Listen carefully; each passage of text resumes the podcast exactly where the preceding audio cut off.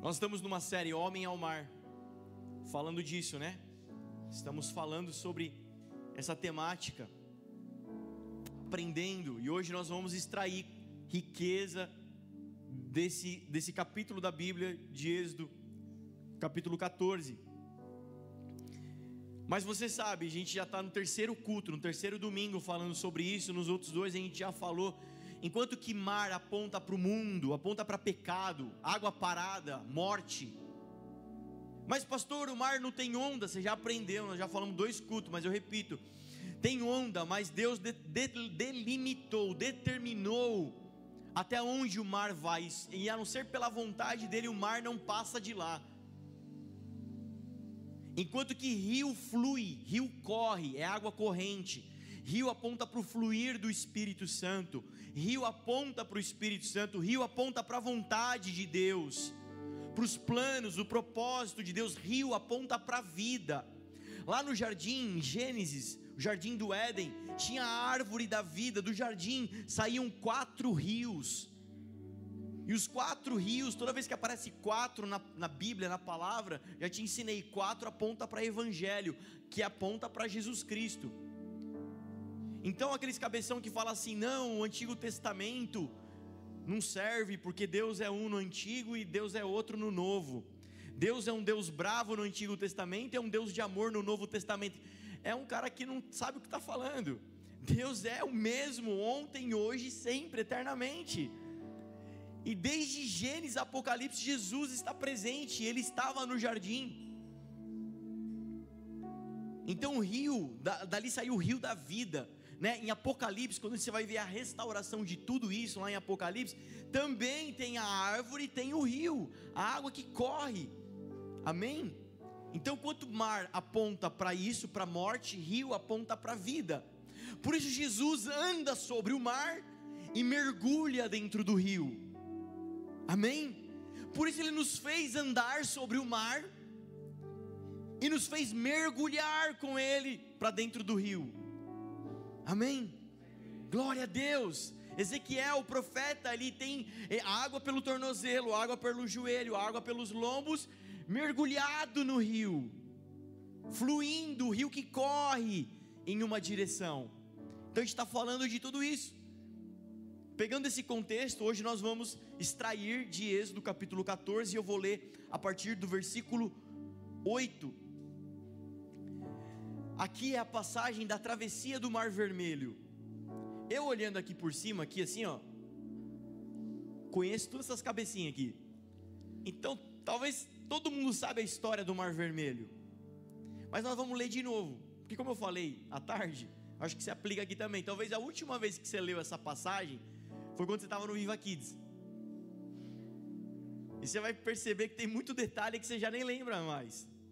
Como é rica essa passagem. Então vamos lá. Pastor, qual que é, por que dessa série? Por quê? Qual que é o objetivo?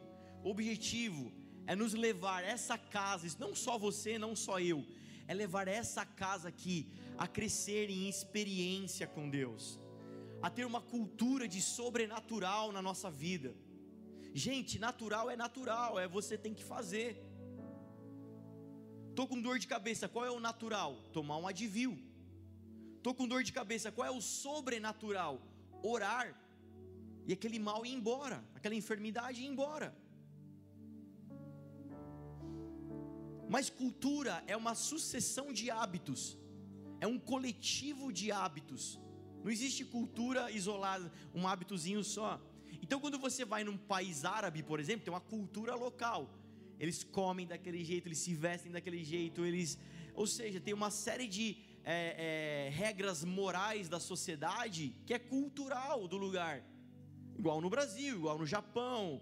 Cada lugar tem sua cultura. Então você precisa crescer em cultura do sobrenatural. Vamos fazer uma enquete na sua casa. Quando alguém está enfermo, qual é a sua primeira reação? Tomar remédio ou orar? Se é tomar remédio, você está tendo uma cultura natural. Se é orar, você está criando uma cultura do sobrenatural talvez não vai ser curado. Então lá em casa é assim: toma uma, toma duas, não curou. Oh.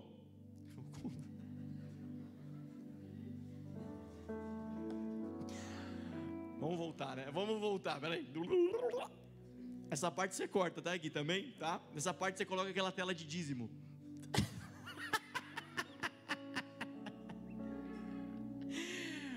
Uma vez, ora duas vezes. Não curou, toma remédio. Não toma o remédio uma vez, duas vezes. Ai, Jesus. Claro que a gente toma remédio também em casa. Domingo passado eu estava aqui no culto. Cara, eu estava moído. Moído, moído, moído. Sim, sabe? Eu até comentei com a Ariane, com, com umas pessoas. Parecia que eu estava com o freio de mão puxado, estava tava mal, estava me arrastando, sem energia, sugado. Fiquei aqui os dois cultos daquele jeito. Fui para casa. Cheguei em casa, melhorou tal, bom, dormi. Falei alguma coisa, não sei. Na segunda-feira foi aniversário de casamento. E aí, vamos, vamos ter um Vale Night. Eu já estava bem, estava bem. Vamos ter um Vale Night. Deixei o Leão com a sogra. A gente foi no restaurante comemorar. Olha só. No meio do jantar, aquele mal-estar voltou de novo. Mal, mal, uma prostração. Meu, eu não sei o que está acontecendo. Bom, cheguei em Tivemos que interromper ali e voltar para casa mais rápido do que o planejado. Cheguei em casa, medi a pressão, a pressão baixa. Não tenho pressão baixa, não tenho problema de pressão, não tenho nada em mal, zoado. Até falei com a Ariane, Ariane, alguma coisa pode dar uma reação, enfim, nada, nada. Até que me deu um clique assim. Eu me toquei que ao, sábado, sexta, quinta, eu estava me indispondo, estava me colocando na brecha de algumas tretas de algumas guerras, de algumas brigas espirituais. Eu falei, cara, isso aí deve ser opressão. Eu saí do quarto falei, Dani, levanta o leão aí, vamos, vamos fazer uma guerrinha. Desliga essa TV, tava tocando Bita lá. O Bita não dá, né? Desliga esse negócio aí. Vamos fazer uma guerrinha aqui, que faz tempo que a gente não pratica isso. É mesmo, vamos. Desligamos tudo, pá, começa aquela guerra. Um marchar para cá, outro marcha para cozinha, outro marcha para o quarto, e parece aquelas tiazinhas do coque, né, da Assembleia de Deus. Não tô nem aí, cara. Deixa que pense, que diga, que fale tô nem aí. E vamos para a guerra, cara. Repreender e orar e expulsar e tirar, e buscar discernimento espiritual. Cara, quando acabou a oração já estava leve, estava, uh, ó, foi embora, acabou, acabou. Passei a semana bem. E você? Então, aqui eu estou te instigando, desafiando, o Espírito está nos, nos esticando a crescermos enquanto coletivo numa cultura de sobrenatural. Amém? E uma temporada de milagres, lembra que eu falei isso? Cara, nós estamos já começando a ouvir histórias, cara, testemunhos. Eu tenho instigado as pessoas a testemunharem, contarem suas experiências. Uma temporada de milagres, nós precisamos crer. Quem, quem já fez escola Sparks aqui?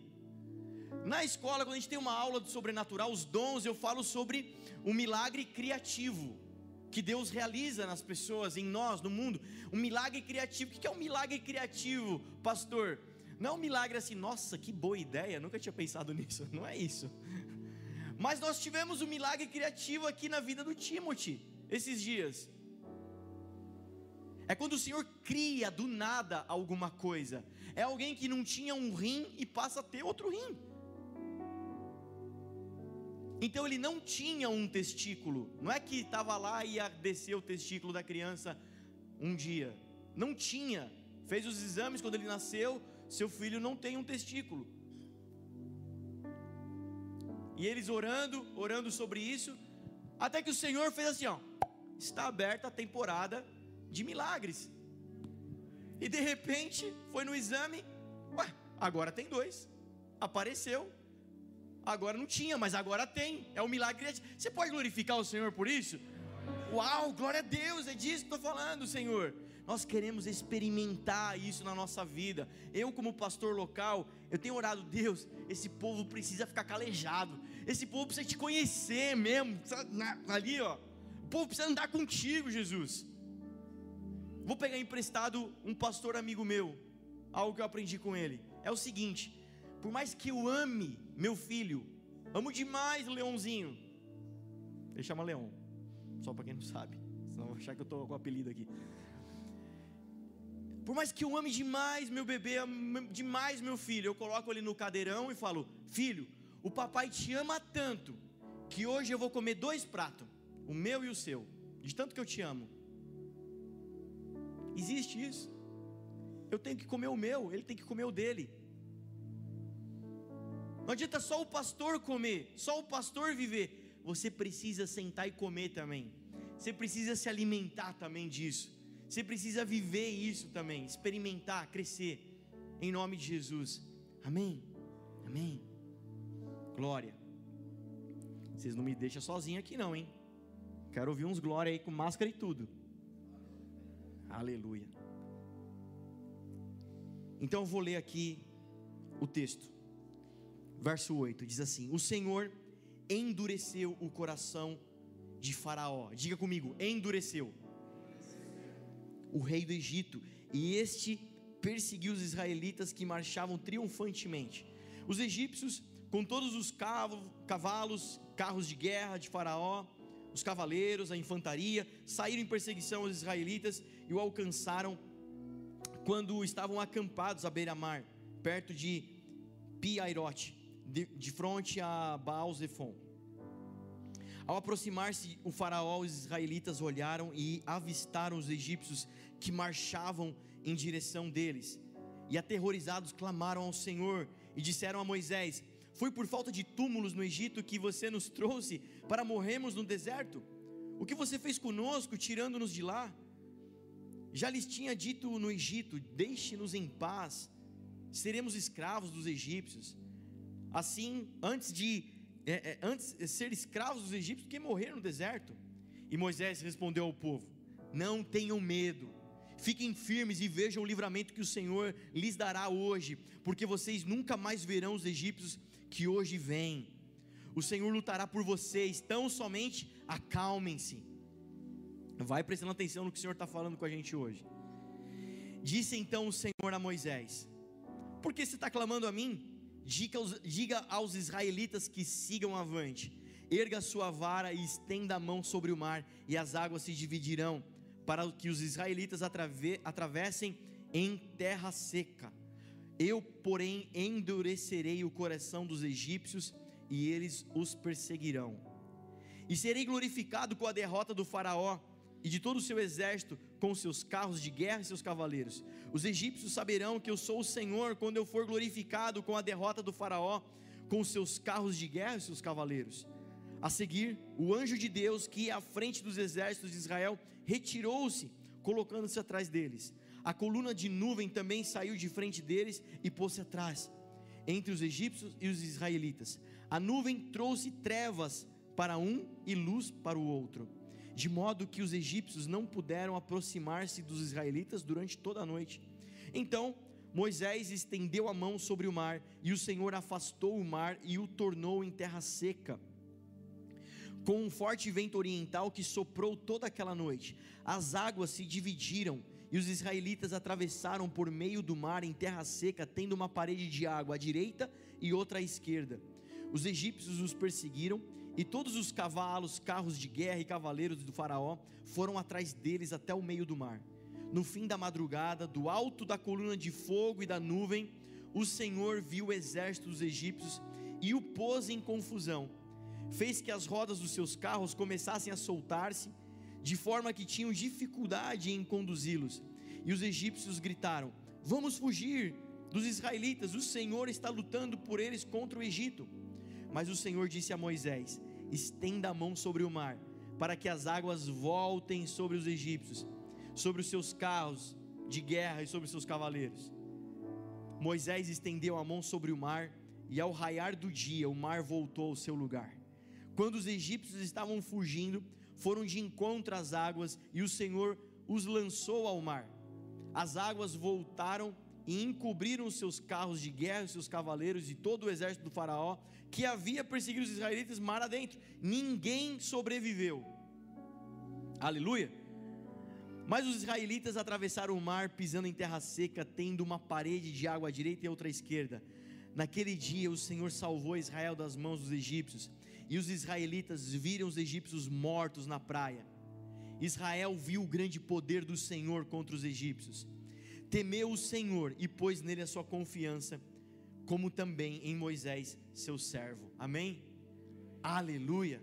Glória a Deus. Pai, obrigado por essa noite.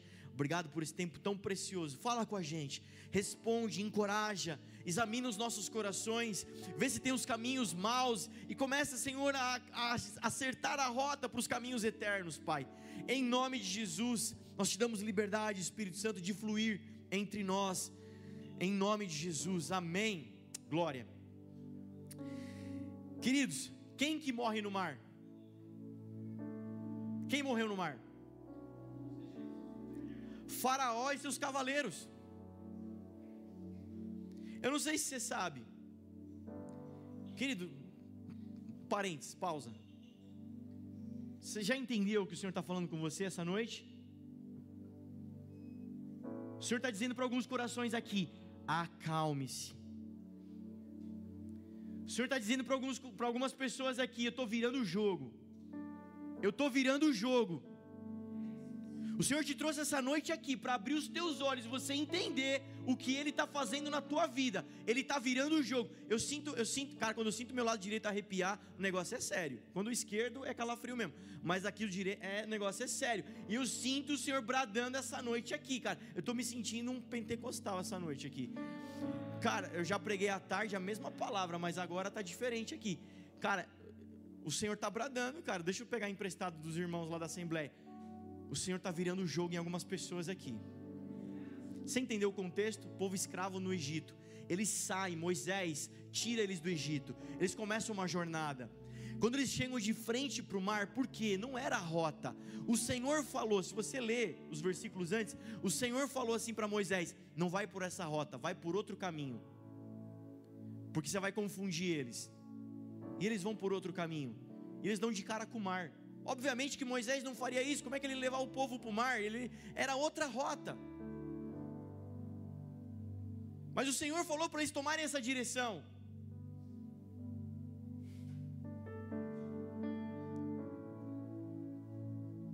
Jesus, por que você fez isso com a minha vida? Me trouxe até esse lugar sem saída. Porque eu quero que você me conheça. Prazer, meu nome é Deus. E eu faço o que eu quero. Eu te trouxe até esse lugar para você entender que o tempo é meu. O tempo é meu, diz o Senhor essa noite. Ei, vamos lá, igreja. O dinheiro é meu, diz o Senhor essa noite. Eu sou dono do ouro e da prata. Não tem outro Senhor na sua vida. Só eu sou Senhor na sua vida. Eu te trouxe até esse lugar para dizer que mamon não é o teu Senhor. Eu, prazer, meu nome é Deus.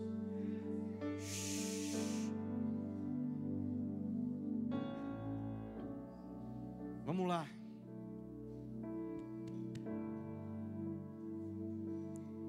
Não sei se você sabe, mas Faraó, ele tipifica Satanás. Os cavaleiros tipificam seus demônios. O Egito tipifica o mundo. Assim como Moisés, o libertador, tipifica Jesus, o libertador. Quem que morre no mar? Faraó e seus cavaleiros é que morrem no mar. Satanás e seus demônios é que morrem no mar. Você não nasceu para morrer afogado.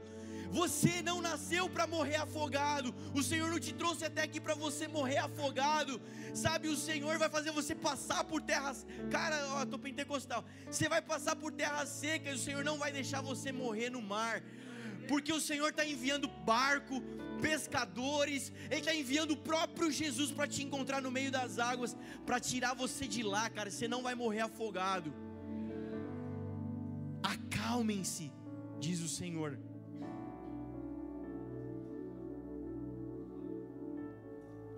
Quem morre no mar é só Satanás e seus demônios. Os filhos não morrem no mar. Por isso ele enviou um libertador e o nome dele é Jesus Cristo.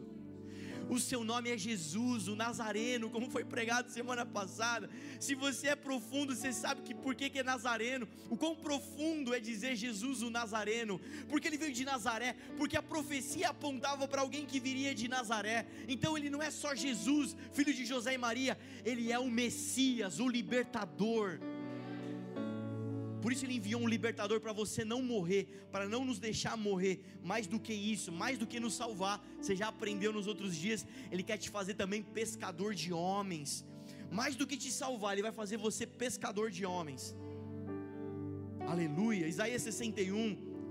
Você sabe, foi pregado semana passada. Vou fazer de vocês restauradores, libertadores. É o que eu vou fazer da sua vida. Eu não vou fazer só a sua vida confortável, não. Eu não só vou abençoar financeiramente sua vida, não. Eu, não. eu vou fazer uma grande obra na tua vida, mas não é só isso. Eu vou fazer de você um libertador também. Mas, pastor, eu, nós? Como assim? A profecia de Isaías não aponta para Jesus, sim, aponta para o Filho de Deus, Jesus Cristo. Mas em Jesus, todas elas convergem também para nós, porque em Jesus e através do Espírito Santo nos tornamos filhos também. E a mesma missão que estava sobre Jesus agora é comissionada para nós também. Então é comissão, é uma missão junto com Ele. E assim como Jesus foi chamado para fazer tudo isso, praticarmos essas obras, também está disponível para nós praticarmos essas obras. Isaías 58 fala de restauração, de justiça de restauração. Então o Senhor não te chamou só para ser salvo, Ele também te chamou para ser aquele que vai abrir a porta da cadeia para o prisioneiro, que vai tirar pessoas de verdadeiras cavernas emocionais, calabouços existenciais, dores profundas da alma. O Senhor vai te fazer, é o Senhor que vai liberar o habeas corpus, sabe? Aquele documento assinado por Ele, porque dele, por Ele, para Ele todas as coisas. E vai falar, vai lá. É você só leva, fala que está aqui, ó Tira esse cara daí.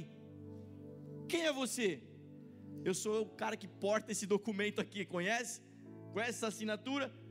Eu sou miserável, mas o cara que assinou isso daqui. Bora. Romanos 12. Não entre para dentro desse mundo. Esse mundo não tem nada a ver com vocês. Mas antes que vocês experimentem transformação através da renovação da vossa mente, que é metanoia, para experimentar e comprovar qual é a boa, perfeita e agradável vontade de Deus. Então, não tem nada de ficar dando braçada no mundo, não, cara. A gente anda sobre o mundo. Amém? Agora no rio, não. No rio a gente mergulha. Mas eu sou leproso. Eu sou pecador, eu sou zoado, eu sou terrível. Você é o Erasmo. Não entendeu a piada, jovem guarda? Eu sou terrível. Tinha um homem na Bíblia também, Naamã, terrível, leproso. E o profeta fala: mergulha no rio. Mergulha no rio. Porque quando você mergulhar no rio, é você que vai sair curado, não é o rio que vai ficar impuro, não é isso, pastor, que você pregou semana passada? O rio é Jesus, aponta para o fluir dele, quando você toca nele, é você que fica limpo, não ele contaminado. Não tem problema, mergulha no rio, mas no mar, nada de mar, sobre o mar. Amém, igreja? Glória a Deus. Quem morre no mar é Satanás, é os seus demônios, você não. Você não nasceu para morrer afogado. Você não nasceu. Ezequiel 47 é outra profecia importante. Fala do rio de Deus. É o fluir das águas, é o fluir do rio. E diz lá que o rio corre para o mar morto. Quando chega no mar morto, aquela, a água do rio saneia o mar morto. E a profecia diz que no mar morto vai haver peixes. Essa profecia de Ezequiel 47 aponta para os nossos dias, é exatamente o que está acontecendo. O Senhor liberou o fluir dele para dentro do mundo, estava em Israel, estava para o povo judeu, sabe o que ele fez? Jesus a porta, pum, abriu a barragem, e o rio começou a fluir para todas as nações, todas as nações, e alcançou a mim, alcançou você também? Aleluia. Aleluia. Olha só, eu pedi para você repetir lá no verso 8 que Deus tinha endurecido o coração de Faraó. Aí eu vou te abastecer de informação agora para você entender melhor essa passagem. Em outra tradução, ou a tradução mais correta vai dizer que o coração de Faraó ficou pesado. Depois, lá no verso 17, diz que Deus falou: Vou endurecer o coração dos egípcios. Diz que o coração dos egípcios ficaram pesados. Por quê? Porque na mitologia egípcia, eles criam o seguinte: quando o faraó morria, tinha um processo de mumificação. Então se tiravam todos os órgãos da pessoa, do faraó, e ficava só o coração. Porque na crença deles, quando eles chegavam do outro lado, naquele mundo espiritual, o coração do faraó seria colocado numa balança junto com uma deusa. E se o coração do faraó estivesse mais leve que a deusa, ele entrava no paraíso. Mas se o coração do faraó tivesse mais pesado que a deusa, um monstro viria devorar a alma do faraó.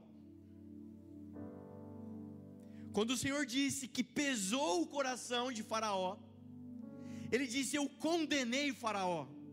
Ele está dizendo: Eu condenei Satanás. Ele já é vencido desde antes da fundação do mundo. João 16 já está condenado. Aquele que se levanta contra você, que se levanta contra o povo de Deus, esse já é o derrotado antes da fundação do mundo, porque ele já condenou, já pesou o coração deles. Você entende essa palavra? Você entende essa palavra? Por isso então a gente não anda com medo, com pavor, a gente anda livre, confiante no Senhor, porque nós sabemos que quem guerreia do nosso lado é o que vence. Amém? Cara, é uma mensagem simples, mas que você precisa viver essa noite. Por isso Jesus Cristo ele anda sobre o mar, sobre as trevas, ele pisa. Diz com voz de profeta depois de mim: nas trevas, Jesus pisa. Se você entender essa mensagem, deixar ela penetrar no teu espírito, cara.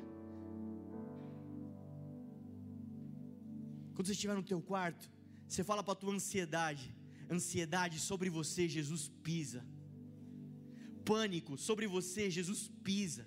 Depressão sobre você, Jesus pisa. Medo sobre você, Jesus pisa. E por que Jesus pisa? Porque essa palavra é profunda. Por exemplo, Pedro, né, andando sobre as águas. Ele podia voar só, não, ele andou sobre as águas. Jesus veio andando, não podia vir voando, não. Tem um porquê, tem uma profundidade. E assim como Pedro, nós também fomos chamados para andar sobre as trevas, sobre a palavra de Jesus. Então, quando Pedro olha para o mar, ele afunda. Assim nós, quando nós olhamos para o mundo e as circunstâncias da vida, nós afundamos. Mas quando nos apegamos ao Filho de Deus, quando nos apegamos a Jesus Cristo, nós então andamos sobre as trevas. Amém? se você está afundando em opressão, a melhor, a melhor maneira de vencer uma batalha espiritual não é dizendo sai, sai, sai, mas é dizendo vem, vem, vem. Aleluia, glória a Deus, amém. Reino vence reino. Pastor, lá na minha casa está rolando uma potestade. Fica tranquilo, nem perde tempo expulsando, só atrai o reino dos céus que vence o reino das trevas. Então nessa noite eu oro para que o amor de Jesus possa recair sobre sua vida, amém? Uma, uma, pausa aqui, um parênteses aqui. Eu sinto muito forte no meu espírito de orar sobre algumas pessoas, sabe? Eu sinto o amor de Jesus caindo sobre você nessa hora. Feche seus olhos aí, onde você está sentadinho. Eu sei que isso é uma boa palavra para todas as pessoas, mas existem pessoas específicas essa noite e o Senhor, sabe, ele, ele libera essa palavra sobre você, o amor de Jesus recaindo sobre a sua vida. Sabe, você veio aqui para ouvir essa palavra de esperança. Não acabou a sua história, não acabou o que está tá acontecendo, não é o fim ainda. Jesus está vindo em seu socorro, por isso você está aqui essa noite, para ouvir essa palavra. Jesus nos batiza com teu amor, nos batiza de esperança essa noite, Pai. Aleluia, amém. Voltando, por que isso é profundo?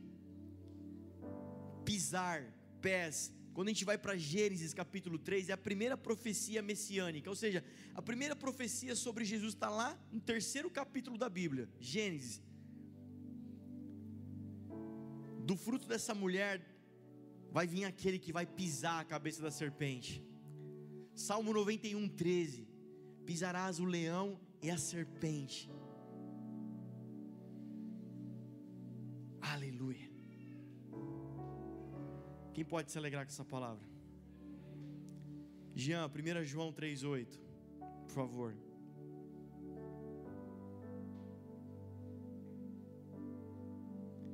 Aquele que pratica o pecado é do diabo, porque o diabo vem pecando desde o princípio.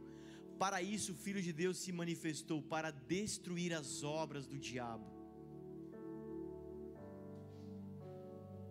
E nós, como filhos, chamados a praticarmos as mesmas obras de Jesus Cristo. Por isso somos chamados cristãos, pequenos cristos, iguais a Cristo. Ser cristão é praticar as obras de Jesus. E diz que o Filho do Homem veio para desfazer as obras do diabo. E como que Deus desfaz as obras do diabo? Pisando. Pastor, como é que eu vou desfazer as obras das trevas? Pisando. E como que eu piso? Efésios 6 vai dizer sobre os pés da preparação do Evangelho, com o Evangelho que você pisa, é pelo Evangelho, é pela palavra, é por Jesus. Se desfaz as obras do diabo em Jesus, com a palavra, amém? Então olha só, nós temos autoridade sobre o mundo, e no rio você flui. De novo, sobre o mundo você tem autoridade, mas no rio você flui. Verso 15 do que a gente leu. Deus falando para Moisés: Moisés, não diga a mim, diga ao mar.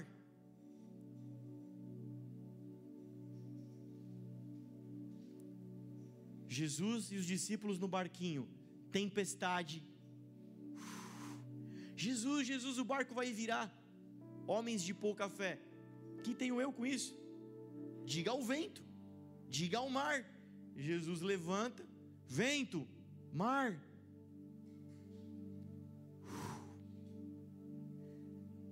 Sobre as trevas, nós temos autoridade. Você tem autoridade. Casal, casado aí, está sentadinho junto, um olha para o outro, por favor, em nome de Jesus, seja a boca de Deus, olha bem no olho do seu cônjuge e diz: Nós temos autoridade em Jesus. Na sua casa, nas trevas que se levantam, nas tempestades que se levantam, você tem autoridade. No rio você flui, pastor, por que você está falando isso? Porque tem gente fazendo o contrário tendo autoridade no Espírito, sobre o Espírito Santo, querendo ter autoridade sobre o Espírito Santo e fluindo no mundo, querendo mandar no Espírito Santo e de segunda a sexta fica fluindo no mundo, conforme a maré toca. E quando vai orar, Espírito Santo faz isso, Espírito Santo faz aquilo, pega ele, Espírito Santo. Quando nós formos orar fluir no Espírito, Pai, seja feita a tua vontade qual é a tua vontade, Jesus? Eu só quero cooperar com o Senhor. Mas quando nós vamos para o mundo, para as trevas, quando nós vamos encarar essas, essas afrontas, essas oposições, saiba que tem autoridade de Jesus na tua vida. Se você é filho de Deus, tem autoridade sobre a tua vida. Se você não se sente filho de Deus, eu oro para que você seja envolvido em amor e todo espírito de orfandade vá embora em nome de Jesus.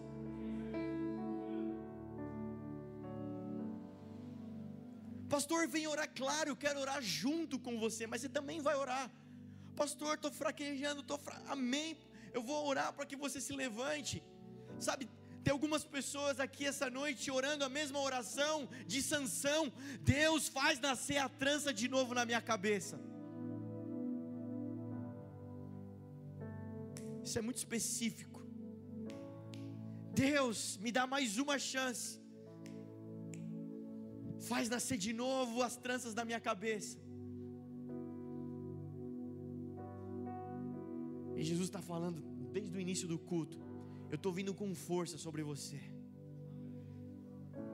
para te fazer levantar daí. Vamos lá. Você pode pegar essa palavra em nome de Jesus? Guarda no teu espírito. Deixa nada roubar. Então, flui no espírito e usa as autoridades sobre as trevas. Amém? Você aprendeu isso essa noite aqui. Por que, que a experiência do Mar Vermelho é importante? O que, que a experiência do Mar Vermelho ensina para nós? Por que, que o Senhor colocou aqueles homens, lançou aqueles homens ao mar? Eles iriam iniciar uma jornada. A gente já está dois domingos pregando, você já entendeu? Quando vai começar uma jornada, a primeira coisa, vai para o mar. Você já aprendeu? O fluir do Espírito aponta para o mar. O Senhor não te chamou para brilhar aqui dentro dessa casa. O Senhor te chamou para brilhar nas trevas. O Senhor não te chamou para ser uma bênção aqui dentro. Também, por favor. Mas te chamou para ser uma bênção lá fora. Amém? Fiz essa comparação hoje à tarde, faço de novo. Ô oh, pastor, o senhor é uma bênção, que palavra. Não, cara, quer saber se eu sou uma bênção? Conversa com Wellington. Porque ele convive mais comigo do que eh, nós dois mais juntos que mais a minha esposa, né? A gente fica oito, nove horas junto, quando minha esposa eu fico menos horas, né? Acordado, né? Porque não conta a hora que tá dormindo, né? A gente trabalha junto. Pergunta pro Wellington se eu sou uma bênção. Pergunta pro meu pai, para minha esposa. Nós somos chamados para fazer diferença do lado de fora da, da, desse prédio aqui. Amém? Isso é muito importante. Por que, que isso é importante? O Mar Vermelho, a travessia do Mar Vermelho ensina para gente, é importante, porque a gente aprende que Ele nos abriu um caminho de libertação, saindo das trevas para a luz. 1 Pedro 2,9: sacerdócio real, nação santa, povo separado, para anunciar as grandezas daquele que nos chamou das trevas para a sua maravilhosa luz. Olha só, a palavra de Deus diz que a, a nuvem que guiava o povo no deserto, que ia à frente do povo, se a nuvem andava, o povo andava, se a nuvem parava, o povo parava. A nuvem naquela hora saiu da frente e foi para trás do povo de Israel, ficou entre o exército de Faraó e o povo de Israel. E a nuvem aponta para a glória de Deus.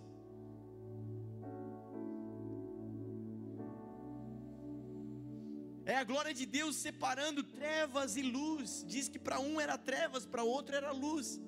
Porque tudo isso está acontecendo de madrugada, à noite. A gente leu. A glória de Deus iluminando, dando revelação, ensinando. Luz no meu caminho, lâmpada para os meus pés, luz no meu caminho, é a tua palavra. É Ele que dá direção. Amém? A gente não anda perdido no meio dessa treta. Querido, se fosse fácil, ele tinha dado só uma estratégia para Moisés. Tinha rabiscado na areia, assim no papel. Faz isso daí que vai dar certo. Por ser impossível que ele fez. Foi ele que fez. Hebreus capítulo 10. Portanto, irmãos, temos plena confiança para entrar no Santo dos Santos pelo sangue de Jesus, por um novo e vivo caminho que ele nos abriu por meio do véu, isto é, do seu corpo. Temos um grande sacerdote sobre a casa de Deus. Sendo assim, aproximemo-nos de Deus com um coração sincero e plena convicção de fé, tendo os corações aspergidos para nos purificar de uma má consciência culpada e tendo os nossos corpos lavados em água pura. Até aqui. A experiência do Mar Vermelho ensina o que exatamente ele fez. Ele abriu um caminho que a gente não conseguiria abrir. Foi ele quem abriu. Foi ele que nos fez sair do Egito, das trevas do mundo e nos trouxe até aqui em terra seca, em livramento, para iniciar uma jornada incrível em direção a Canaã.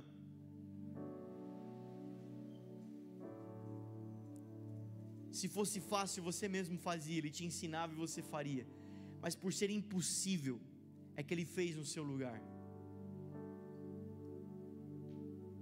Pastor, isso é tão óbvio. Não, queridos, não é óbvio. Se fosse óbvio, eu não atenderia tantos crentes frustrados, cansados, porque têm tentado pegar as rédeas das suas próprias vidas, tentando fazer aquilo que só Jesus faz a obra incrível que tem que acontecer na tua família, só Jesus faz. O caminho que tem que abrir na tua vida, só Ele abre. as transformações que tem que acontecer na tua casa, em você, só Ele faz. Toda vez que você tentar pegar as rédeas de Jesus, você vai ficar cansado, porque tem um nome isso, chama-se trabalho, e você não nasceu para trabalhar. Aleluia, aleluia. Olha para o seu cônjuge aí, fala assim: você não nasceu para trabalhar.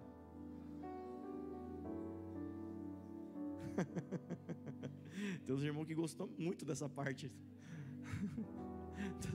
Gostou muito. Eu vi, um, eu vi uns maridos olhando para a esposa falando assim: Não falei? Não falei? Deixa eu jogar videogame. Não, calma, calma. Quando Deus faz o homem, Ele faz no dia, no dia do descanso.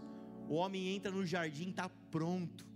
Ele entra para desfrutar ele entra para administrar o que já está pronto, querido. Quando você sai tentando arrumar trabalho, você arruma trabalho, e aí você vai ter só aquilo para pagar boleto. Mas o Senhor não quer que você não nasceu para pagar boleto, você não nasceu para nadar de braçada no mundo, você não nasceu para ter a, a mentalidade igualzinha do mundo tem. O Senhor quer te colocar num lugar de desfrute, de multiplicação, algo que Ele preparou Querido, olha que a palavra de Deus diz: jamais se viu ou se ouviu falar de um Deus que trabalha para aquele que nele espera. Diz o Senhor: os meus caminhos são mais altos que os vossos caminhos, assim como os meus pensamentos são mais altos que os vossos pensamentos, e o meu coração é mais alto que o vosso coração. Querido, aquilo que você pode produzir é limitado, mas aquilo que o Senhor tem para te dar é perfeito, só para você desfrutar. Só para você desfrutar. Eu quero ouvir testemunho nos próximos dias sobre isso. Pastor, eu passei a vida inteira tentando trabalhar, mas o Senhor fez um rebuliço. Ele fez eu tomar um caminho que eu cheguei diante do Mar Vermelho, uma encruzilhada, não sabia para onde ir. E Ele me ensinou quem Ele é. E Ele me colocou dentro da vontade dEle e agora eu não ando mais cansado, eu desfruto do que Ele faz. Sabe aquela esposa que fica tentando arrumar o casamento? Querido, só Jesus faz essa obra. E ela fica cansada, frustrada, vice-versa, né? Só Jesus faz essa obra incrível de transformação. Vamos experimentar isso em nome de Jesus na nossa vida? dentro da sua casa. Pega essa palavra, leva para dentro da sua casa. Deus, eu quero desfrutar daquilo que o Senhor já fez para minha vida. Sabe, eu queria te encorajar essa noite. Estou encerrando. Queria te encorajar essa noite você entregar sua vida para Jesus. Oh, pastor, eu já fiz isso. Não, não, não, não, não. Todo dia é dia de fazer isso. Quando o rei passa, todo súdito se curva. Se ele passar dez vezes naquele dia, dez vezes ele vai se render.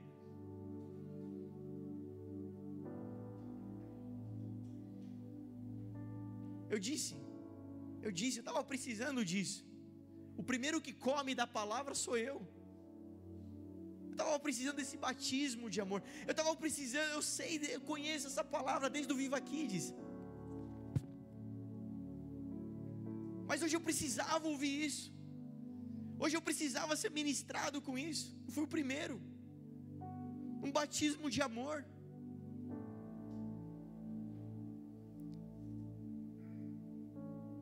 Eu queria te encorajar essa noite, entregar sua vida para Jesus. Deus, eu estou segurando demais as rédeas, Senhor, e estou cansado, estou fadigado. Vinde a mim, todos vós cansados e fadigados, oprimidos, eu vos aliviarei diz o Senhor. Quantos versículos que nós sabemos de cor, mas por estarmos nadando de braçada no mundo, no mar, nos esquecemos. E hoje a palavra vem só para nos lembrar, nos dar refrigério e renovo. Querido, quem morre no mar é Satanás. Você não nasceu para morrer no mar. Se for para ir para o mar, é para resgatar os perdidos. Amém? A gente vai mudar o nome da igreja, Companhia de Pesca Viva. Amém? Quem está comigo? Você pode ficar de pé no seu lugar?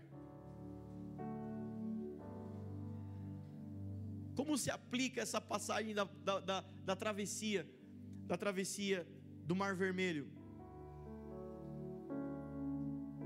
2021. Quem está aqui desde o começo do ano, e o Senhor deu uma direção para a gente ao longo de 2021. Querido, é para o ano inteiro, não perde. O Senhor não vai dar outra direção em outra palavra, é uma só. Ele vai alinhando ao longo do ano, claro, mas assim, lembra dos 21 dias de oração? Quem participou? Amém? Olha só. Como que se aplica essa palavra para nós? 2021 aí, ó, tá falando. E o Senhor disse sobre nós: voltem ao primeiro amor, voltem ao amor. É a minha oração, uma das minhas orações essa noite para a gente encerrar é oração de Davi: Senhor, renova em nós a alegria da salvação. Quando leio a passagem do Mar Vermelho, eu lembro da salvação em Jesus, do libertador Jesus. Ele me tirou das trevas, cara. Ele me tirou das trevas. Ele me tirou daquele lugar sujo, daquele lugar escuro. Ele fez um caminho para eu passar. Hebreus 10, um novo e vivo caminho. Senhor, renova em mim a alegria da salvação.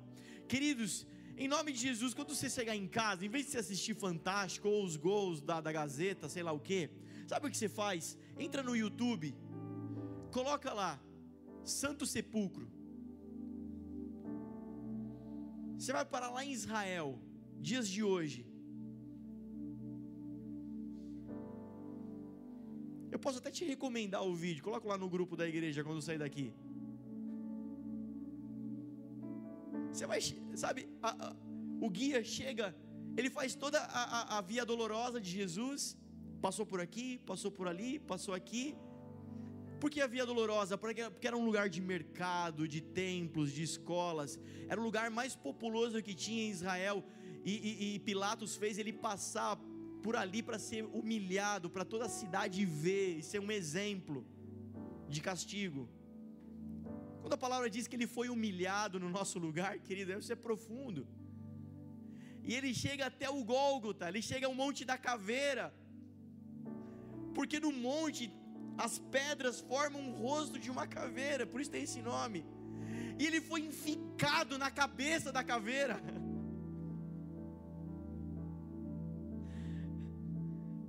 Mas ele saiu de lá, cara, e José de Arimateia coloca ele dentro da rocha. E aí vem uma pedra redonda assim, ó, rolando e tampa o buraco. Para ele ficar lá dentro. Mas se você for agora pegar o avião, for lá em Israel, chegar no Santo Sepulcro, sabe o que você vai ver? O que algumas mulheres viram há 2021 anos atrás uma pedra removida e um túmulo vazio. Vazio, vazio, vazio, vazio, vazio, vazio, vazio, vazio, vazio. E quando eu lembro disso, quando eu olho para isso, aquele lugar vazio, eu vejo que aquele lugar vazio lembra a minha vida cheia. cheia de alegria, porque ele me deu salvação, cara. Eu estava morrendo, mas ele me deu salvação. Você pode se alegrar com isso? Você pode se alegrar com isso? Você pode ir mais fundo. Leva-me mais fundo. Leva-me mais fundo, Jesus. A Júlia vai te ajudar. Feche seus olhos. Comece a orar sobre o Senhor. Deus me leva para águas profundas. Me leva a te conhecer, Senhor, mais. Ter mais experiência